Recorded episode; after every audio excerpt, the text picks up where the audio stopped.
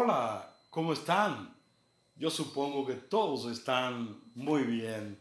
Bueno, pues en esta oportunidad vamos a iniciar con nuestra serie de comentarios, reflexiones y algunas curiosidades que puedan ser de su interés. Son los diálogos, las reflexiones que vamos a ir desarrollando a lo largo y ancho de todo este tiempo. Quisiera conversar con ustedes en torno al concepto de calidad. En sentido general, ¿qué es la calidad? El tema de la calidad puede ser abordado desde más de un punto de vista. Es decir, no tenemos un concepto cerrado, no tenemos una idea única, sino que podemos abordar el tema a partir de distintas ópticas. En nuestro caso, me gustaría comentar dos puntos de vistas. Ver la calidad a partir de dos concepciones diferentes. Una concepción, la primera, que ya no está tan en boga, y una segunda concepción que es la que está siendo más empleada más utilizada en este tiempo. En primer lugar, cuando hablamos de calidad, pudiéramos estarnos refiriendo a un patrón, a un conjunto de características, de condiciones, en torno a las cuales nos ponemos de acuerdo un grupo identificamos en un producto o en un servicio lo que para nosotros es ideal.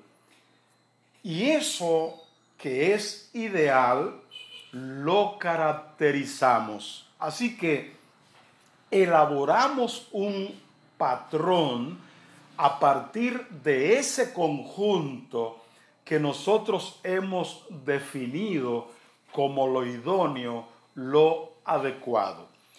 Quiere decir entonces que partimos de un concepto unificado, nos ponemos de acuerdo y adoptamos como patrón para definir la calidad el conjunto de esas características de esas condiciones que hemos adoptado.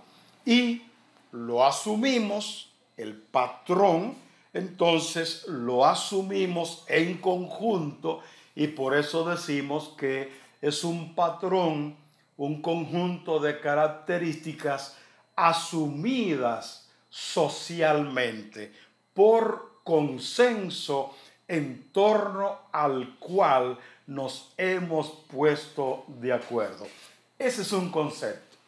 Un segundo concepto para abordar el tema de la calidad está referido más bien a la satisfacción del usuario, del destinatario del producto, del destinatario del servicio que estamos ofreciendo.